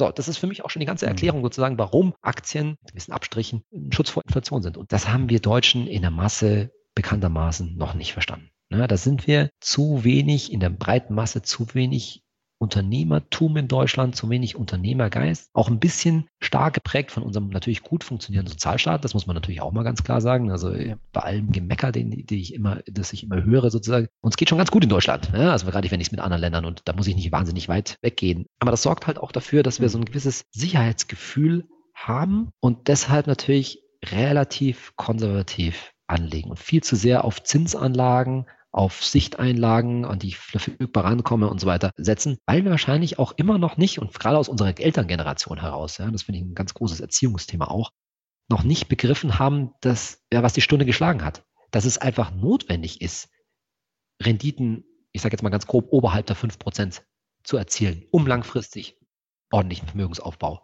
zu betreiben zu können. Wenn ich über private Altersvorsorge rede, Ich frag mal, weiß ich nicht, 10 oder 100 Deutsche. Also, was ist denn ein Ziel für eine Geldanlage? Gib mir mal irgendeinen ein, einen Anhaltspunkt, wo du sagst, dass deine Geldanlage gut gelaufen ist. Ich glaube, da kommt alles Mögliche. Aber dass dir jemand sagt, naja, was wir immer sagen, so alle 10, 12, 15 Jahre sollte sich mein Geld verdoppeln. Ich glaube, da würde die Hälfte dir sagen so, hä, hast du noch alle? Also, geht nicht. Das geht ne? doch nicht. Aber wenn man ihnen dann ja. vorrechnet, ey, das entspricht irgendwas zwischen 5 und 7 Prozent Rendite, ja, dann würden sie sagen, halt, ist gut, ja. Aber auch zu sagen, hey, das brauchst du, weil eine ordentliche Altersvorsorge, egal wo die jetzt drinsteckt, in einer Immobilie oder in einem ETF oder sonst wo, die wird sich eher im Bereich von 500.000 Euro später mal bewegen. Hm. Das ist, glaube ich, den meisten Leuten auch nicht klar. Hm. Ja, wie legst du denn selber dein Geld an? naja, natürlich so, wie ich es äh, wie empfehle. Nein, ernsthaft. Ne? Also ganz klar, ich mache natürlich, also das muss ich vielleicht auch mal an der Stelle sagen, ich mache natürlich genau das, was ich auch immer empfehle. Ne? Ich habe ein Tagesgeldkonto, ich habe neuerdings tatsächlich auch ein Festgeldkonto und ich habe natürlich einen ETF. Mhm. Ich habe genauer gesagt habe ich zwei ETFs, aber zwei ETFs auf den MSCI World. Das liegt einfach ganz daran, ich habe vor längerer Zeit halt einen größeren Betrag mal im MSCI World angelegt, habe da einen günstigen ETF genommen mhm. und jetzt habe ich seit einer ganzen Weile auch schon, aber ein bisschen später sozusagen einen ETF-Sparplan angefangen und da habe ich halt einen anderen MSCI World ETF genommen, der bei meinem Broker bei Flatex umsonst ist. das ist der einzige Grund, warum ich einen zweiten ETF sozusagen mhm. habe. Aber also für mich reicht MSCI World völlig. Ne? Ich brauche jetzt da nicht irgendwie eine wahnsinnige zusätzliche Diversifizierung über Emerging Markets und was weiß ich und Dividendentitel und so weiter. Mhm. Da stehe ich einfach auch zu dem, was ich immer sage. MSCI World, 1600 Aktien. Ey, wie viel will ich denn noch diversifizieren mit meinen, also, ne? bin jetzt nicht Krösus und so viel brauche ich da nicht. Wie lege ich noch an? Das muss ich auch ganz klar sagen. Meine Frau und ich, wir haben noch alte Lebensversicherungen, wo man natürlich im Nachhinein sich denkt, na, hätte man die damals abschließen sollen, aber mhm. das war noch vor 2005, also 2004 sozusagen und die sind steuerfrei und jetzt nachdem die ganzen Abschlusskosten, was sich alles weg sind, ja, will ich die jetzt auch nicht über den Jordan hauen, weil wenn man die Steuerfreiheit einrechnet, dann sind die schon ganz okay. Das reich werde ich jetzt damit auch nicht. Ja. Aber mhm. das ist Asset der Steuerfreiheit von 2004, das will ich mir dann doch nicht nehmen. Genau. Meine Frau hat einen Riester wegen unseren Kindern. Ich nicht. Ja. Also auch das, was ich immer wieder sage, ja, wenn es zur individuellen Situation passt, wenn du mehrere Kinder hast, ne, dann mindestens mal einer die Kinderzulagen nehmen. Den habe ich, wie meine Frau natürlich, in einem Riester Bausparplan. Und das war's. Punkt. Und mehr braucht es auch nicht. Klare Aussage. Super. Saidi, hab erstmal vielen Dank für den Ritt durch die diversen Assets und Themen. Ich würde sagen, an der Stelle brechen wir da mal ab, aber wenn es den Leuten gefällt, dann hinterlasst einfach Kommentare und vielleicht wiederholen wir das dann mit anderen Themen nochmal. Wen die Videos von Finanztipp interessieren, der schaut einfach in die Shownotes oder in den Blogartikel. Dort verlinke ich alle Themen, über die wir gesprochen haben und noch ein paar mehr.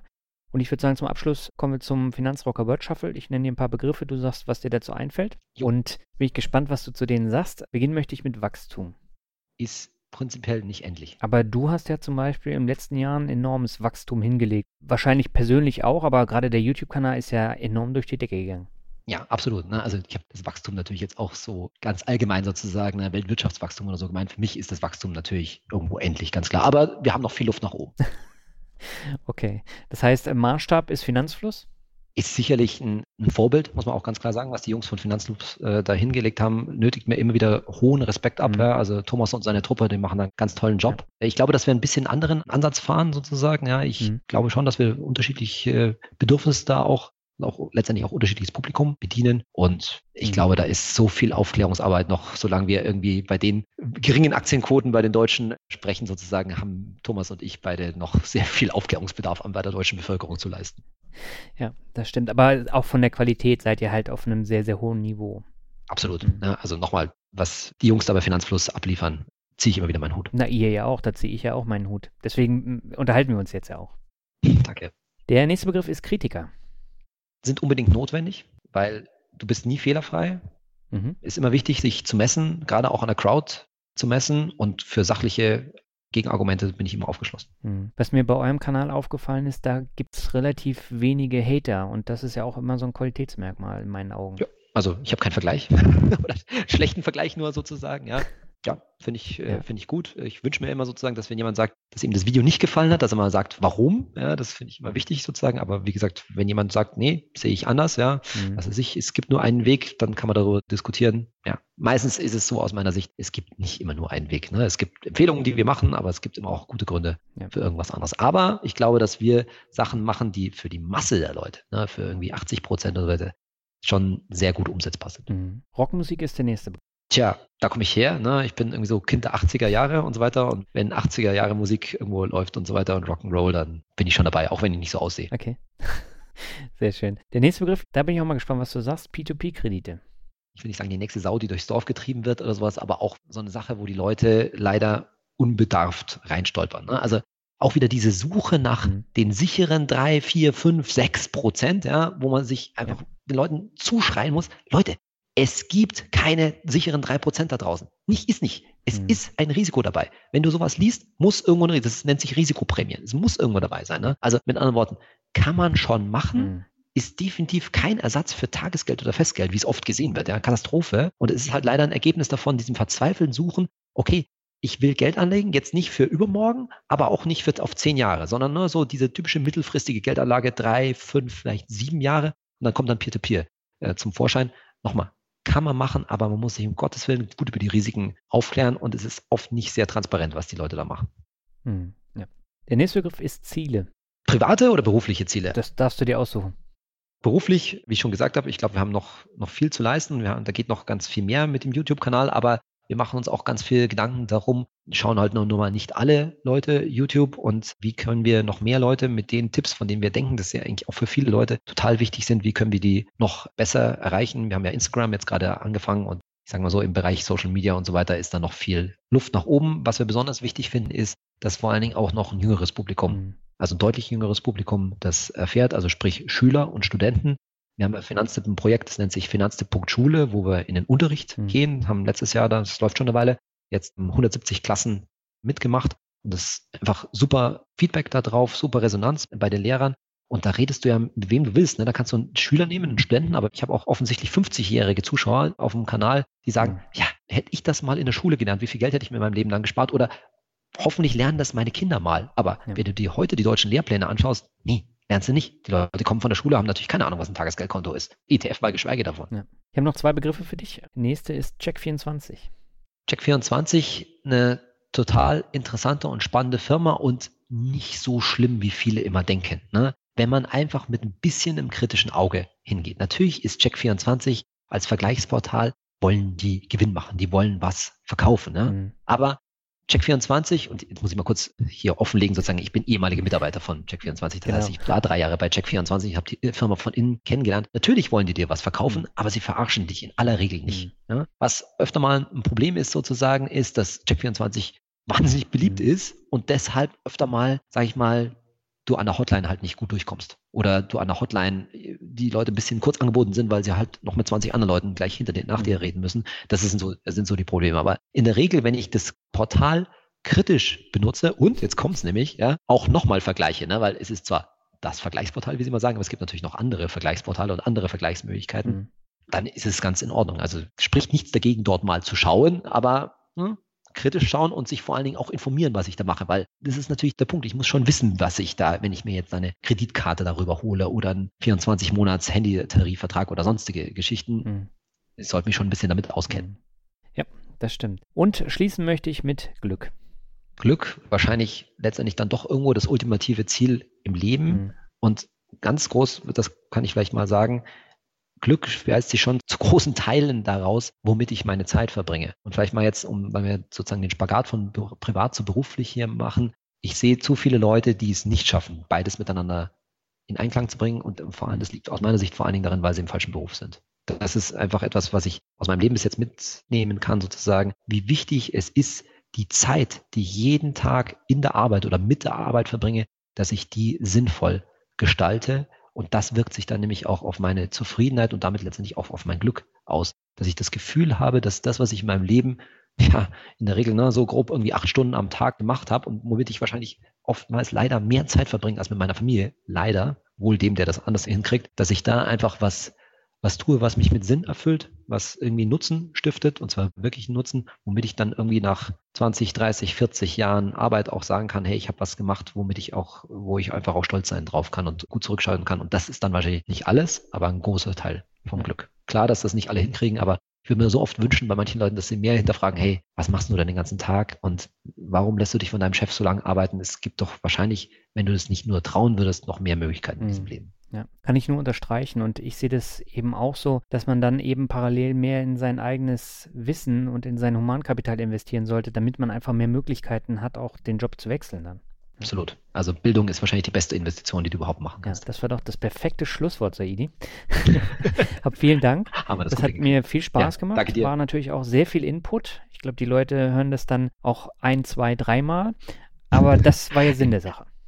Also ich hoffe, dass es nicht zu sehr Druckbetankung war und bin immer gespannt. Auf YouTube wird mir immer gesagt, man müsste mich auf 1,5-fache Geschwindigkeit stellen. Ich kann das immer gar nicht glauben, so schnell wie ich das alles los Das müssen Sie, glaube ich, beim Podcast nicht, weil du hattest schon ein gutes Tempo, aber dafür haben wir auch besonders viel untergebracht. Deswegen vielen Dank. Ja, super. Vielen Dank, Daniel, war total interessant. Ja, soweit das Interview mit Saidi. Wir haben sehr, sehr viele Themen gestreift und wir sind auch relativ schnell da durchgegangen. Ich finde auch die Videos von Saidi auf dem Finanztipp YouTube-Kanal sehr, sehr gut. Schau da einfach nochmal rein, wenn dich die Themen jetzt noch weiter interessieren, die wir nur anreißen konnten. Da sind dann auch diverse Videos, beispielsweise zur betrieblichen Altersvorsorge dabei, die deutlich länger gehen. Und äh, ja, kann ich dir nur empfehlen, dort mal reinzuschauen. Bevor ich zum Ende komme, habe ich nochmal zwei Bewertungen. Und die erste stammt von VfB 1893 Stuttgart und er schreibt super duper. Seit sechs Monaten bin ich fleißig am Dauerhören des Finanzrockers. Nicht alle Folgen haben mir gefallen, aber es ist ja auch schwer, immer von jedem den Geschmack zu treffen. Aber hier ist der Mehrwert auf jeden Fall vorhanden. Die Informationen sind sachlich fundiert und sehr gut und verständlich vorgetragen. Hier kann jeder sein Finanzwissen verbessern, kann ich jedem nur empfehlen. Ja, ich danke dir herzlich für die Bewertung und es freut mich, dass du da einiges mitnehmen konntest, auch wenn dir nicht jede Folge gefällt. Aber das sage ich ja immer, das ist auch gar nicht Sinn und Zweck, weil dafür sind wir einfach zu unterschiedlich und die Themen sind manchmal einfach auch speziell und nicht für jeden, aber die Abwechslung ist halt enorm wichtig. Und die nächste Bewertung stammt von Schermaul und er schreibt, bester Einstieg ins Thema Finanzen. Ich höre aktuell alle Folgen nach und nach und bin bereits bei der Folge 103 angelangt. Der Sprung an Qualität ist wirklich spürbar und ich kann jedes Mal etwas dazulernen. Speziell die Vielseitigkeit und auch die Off-Topics haben es mir angetan. Vielen Dank und weiter so. Ja, ich danke dir und da gilt natürlich das Gleiche, was ich eben schon gesagt habe bei der Bewertung. Ähm, das ist mir eben auch wichtig, die Vielseitigkeit und auch mal über den Teller anzugucken. Und die letzte Bewertung von heute stammt von S. Schagel und er schreibt vom Bluesrock zum Metal. Man merkt, der Finanzrocker steckt viel Arbeit in die Produktion des Podcasts. Hier wird das Thema Finanzen super aufbereitet und man merkt, es geht um die Wissensvermittlung, die man leider in der Schule oder von den Eltern nie bekommen hat. Es wird einem nichts verkauft, sondern auf ehrliche Art Spitzen-Content vermittelt. Nicht nur die Qualität der Aufnahmen sind mit der Zeit immer besser geworden, auch die Auswahl der Interviewpartner finde ich persönlich spitze. Ich hoffe, ich kann mich irgendwann mal revanchieren. Vielen Dank und bitte weiter so. Mano Cornuto. Das ist die sogenannte Pommesgabel. Ja, ich danke dir herzlich für die tolle Bewertung und ähm, es freut mich sehr, dass dir der Podcast gefällt. Und damit bin ich jetzt am Ende dieser Folge angekommen. Die nächste Folge gibt es schon nächste Woche. Dann geht es um Einzelaktien und auch ein bisschen um das Thema Selbstständigkeit. Und ich habe einen alten Bekannten im Podcast zu Gast. Lass dich überraschen, wer es ist. Und ich sage ciao, bis zum nächsten Mal. Thank you.